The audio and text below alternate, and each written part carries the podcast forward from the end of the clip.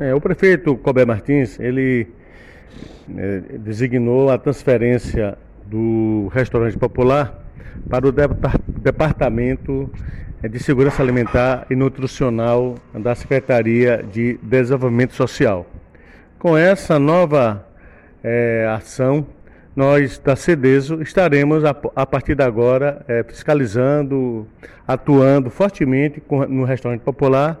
fazendo algumas campanhas e algumas ações de interesse comunitário, como também de assistência social. Para isso, a partir do dia 22, nós estaremos fazendo uma grande campanha com o plantão social dentro do centro de abastecimento, com a erradicação do trabalho infantil e também é, orientando a comunidade sobre as denúncias em relação à exploração sexual infantil a, a equipe de assistentes sociais, psicólogos e a, o, a, equipe de abordagem estará fazendo essa orientação no centro de abastecimento a partir do dia 22. Já no dia 23, estaremos com os ônibus do CRAS itinerante, é, atuando dentro do centro de abastecimento,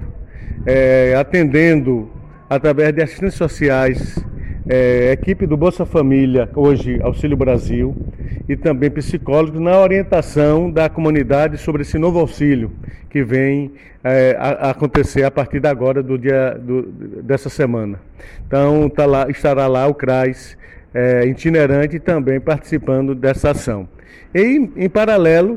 estaremos fazendo um, um evento com, para crianças também é, de com área de convivência, onde estaremos assumindo definitivamente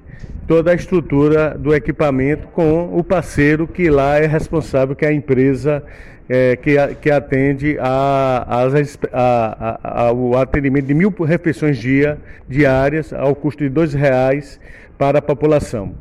É, quero registrar que futuramente estaremos colocando lá biometria e colocando também cadastramento do Bolsa Família ou do Auxílio, Auxílio é, Brasil